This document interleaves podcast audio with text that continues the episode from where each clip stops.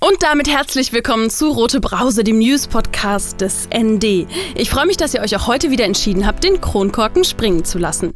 Ja, ich habe eine zweiwöchige Sommerpause gemacht, eine ganz kleine Pause und jetzt befinden wir uns mitten im Sommerloch. Und ihr bekommt aber den Rote Brause-Podcast in der spritzigen Kurzversion aller aktuellen News der Woche auf die Ohren. Mein Name ist Marie Hecht, es ist Freitagnachmittag und das sind die Meldungen. Wahlkampf. Die sechs im Abgeordnetenhaus vertretenen Parteien haben diese Woche mehr als 100.000 Plakate in der Hauptstadt angebracht. Damit hat der Wahlkampf auch in der Hauptstadt begonnen. Das Anbringen von Wahlwerbung gilt als Straßensondernutzung und ist in Berlin frühestens sieben Wochen vor der Wahl erlaubt. Am 26. September wird in der Hauptstadt viermal abgestimmt. Über den Bundestag, das Berliner Abgeordnetenhaus, die zwölf Bezirksparlamente und über den Volksentscheid Deutsche Wohnen und Co. enteignen. Die Rote Brause und das ND halten euch zu diesem Wahljahr in den nächsten Wochen auf dem Laufenden. Asyl. Der Berliner Flüchtlingsrat kritisierte gegenüber ND diese Woche die fehlenden Ressourcen in der Organisation des Berliner Ankunftszentrums in Reinickendorf durch das Landesamt für Flüchtlingsangelegenheiten Berlin. Unter anderem, weil die Dokumentenausgabe seit Dezember 2020 systematisch erschwert werde, erhielten die Geflüchteten weder ein Duldungsdokument durch die Stadt noch eine Anmeldung beim Bürgerinnenamt. Auch bekämen sie keinen Berlin-Pass, keine BVG-Karte und der Zugang zu Arztpraxen werde ihnen erschwert. Finanzielle Leistungen würden derzeit für drei Monate bar ausgezahlt. Das Gesetz schreibe jedoch zwingend vor, Leistungen maximal für einen Monat auszuzahlen. Die sichere Aufbewahrung des Geldes sei für viele Menschen ohne Bankkonto ein Problem. Es fehlten MitarbeiterInnen und die Schließung der behördenunabhängigen Asylverfahrensberatung der Arbeiterwohlfahrt und das Aussetzen der Rechtsberatung Refugee Law Clinic erschwerten die Lage. Die Situation der Geflüchteten im Berliner Ankunftszentrum in Reinickendorf hatte letzte Woche für Debatten gesorgt. Auslöser dafür war eine rassistische Berichterstattung des RBB unter dem Schlagwort Asyltourismus. Der Videobeitrag wurde mittlerweile gelöscht. Mehr zu dem Thema im Kommentar der Woche am Ende dieser roten Brause-Folge. Ostkreuz. Die Zukunft am Ostkreuz ist bedroht. Der Mietvertrag des Kunst- und Kulturstandortes in Berlin-Friedrichshain läuft Ende 2022 aus, wie die Geschäftsführung diese Woche mitteilte. Der Grundstückseigentümer bot dem Kulturort nur noch eine einjährige Laufzeit an. In Verhandlungsgesprächen mit dem Grundstückseigentümer will sich die Senatskulturverwaltung für den Erhalt des Kulturortes einsetzen. Die Zukunft am Ostkreuz entstand im Sommer 2011 und beherbergt Kinos, das Berliner Ringtheater, eine Kunstgalerie, eine Jazzbar, Ausstellungsräume und den Freiluftbereich Waldgarten. Außerdem wird auf dem Gelände Bier gebraut. Die Gegend am Ostkreuz ist derzeit stark von Aufwertung betroffen. Berlin autofrei. Wir haben letzte Woche über 50.000 Unterschriften an die Senatsinnenverwaltung übergeben und somit mit hoher Wahrscheinlichkeit unseren Volksentscheid eingeleitet.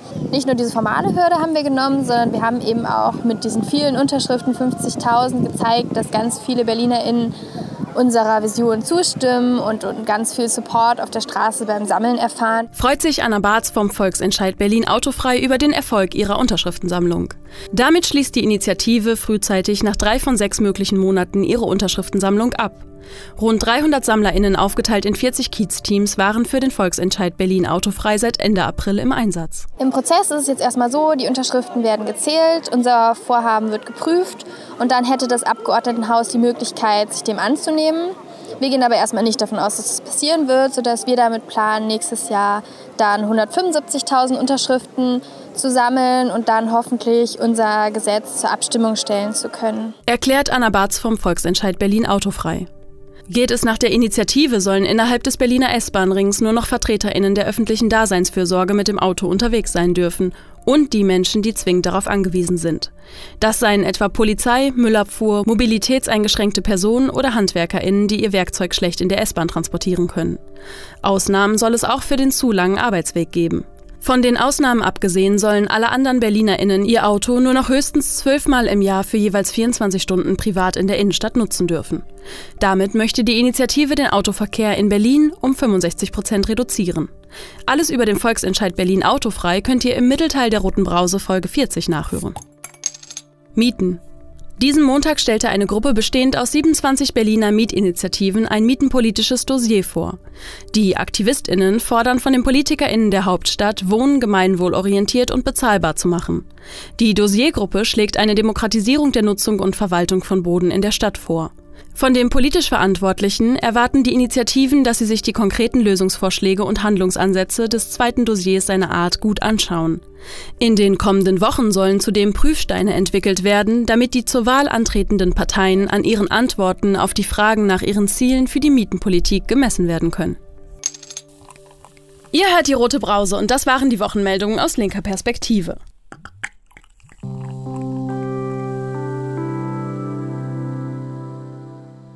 Die rote Brause kannst du jetzt übrigens auch trinken, dank freundlicher Unterstützung durch Ostmost. Die Berliner Getränkemarke steht für ökologische Systemveränderung in der Landwirtschaft und einen nachhaltigen Umgang mit Ressourcen. Außerdem gehen 20 Cent pro verkaufter rote Brauseflasche an den Verein Women in Exile. Wie du den Rote Brause Podcast sonst noch unterstützen kannst, erfährst du auf dasnd.de slash support. Schreib uns auch gerne an podcast.nd-online.de. Und jetzt zum Kommentar der Woche. Der kommt wie immer direkt aus der Redaktion des ND. Diese Woche sieht Claudia Krieg Feindlichkeit gegenüber Geflüchteten durch die Hintertür kommen. Kein Wahlkampf ohne Rassismus. Am Ende ist alles wie immer. Nicht die Behörde ist das Problem, sondern die Menschen, die sie versorgen soll, sind es, weil sie sich nicht gemäß den Vorstellungen der Vertreterinnen und der Beschäftigten der Behörde verhalten. Das kann man sich derzeit in der Diskussion um das Ankunftszentrum wieder einmal anschauen. Hier nochmal zum Mitschreiben. Es gibt in Berlin mindestens 2000 Plätze in temporären Unterkünften für Menschen, die als Flüchtlinge kommen und eine Unterbringung benötigen. Darauf und auch auf die Tatsache, dass die Unterkünfte bei weitem nicht ausgelastet sind, wies Integrationssenatorin Elke Breitenbach zuletzt in der Diskussion um die Aufnahme von Flüchtlingen aus den griechischen Elendslagern, die das Grenzregime der Europäischen Union zu verantworten hat, immer wieder hin. Das hält Breitenbachs Behörde allerdings nicht davon ab, diese Betten nicht bereitzuhalten, wenn sie benötigt werden. Stattdessen lässt sie Menschen auf der Straße und in Grünanlagen kampieren. Sowie dann Politikerinnen unwidersprochen rassistische Klischees verbreiten. Der Wahlkampf muss schließlich auch in den düsteren Ecken der Stadt geführt werden. So könnte die Begründung lauten. Und im Hintergrund darf die Polizei für Ordnung sorgen. Dazu kommen die erschwerten Bedingungen für die Erlangung dringend benötigter Dokumente sowie die de facto Abschaffung einer zentralen, unabhängigen Asylberatung. Wie mit Menschen, die nach Deutschland flüchten, umgegangen wird, bemisst sich nicht in der Menge an Geld, die ihnen ausgezahlt wird. Es bemisst sich an einer Einstellung, die sich anmaßt, über sie abschätzige und abwertende Urteile zu fällen, ohne auch nur einmal die eigene Praxis in Frage zu stellen. Eine angemessene Geste wäre es, wenn sich Politikerinnen bei den Betroffenen einmal stellvertretend entschuldigen würden. Gerade im Wahlkampf. Das waren die sprudelig-spritzigen Brausen-News dieser Woche aus Berlin aus linker Perspektive. Rote Brause, der News-Podcast des ND. Von und mit Marie Hecht, jeden Freitagnachmittag. Nächste Woche bekommt ihr dann wieder die Langversion eures sprudelig-spritzigen News-Podcast. Haltet euch bis dahin auf dem Laufenden auf dasnd.de. Alle Folgen vom Rote Brause Podcast findet ihr überall da, wo es Podcasts gibt und unter dasnd.de slash rotebrause. Und nicht vergessen, abonnieren, informieren, weitersagen, austrinken. Folgt der Roten Brause auf Spotify, abonniert sie im Apple Podcast oder kauft, solange noch Sommer ist, eine frische Flasche Rote Brause im ND-Shop am Franz-Mehring-Platz 1. Ich mache jetzt Feierabend. Prost!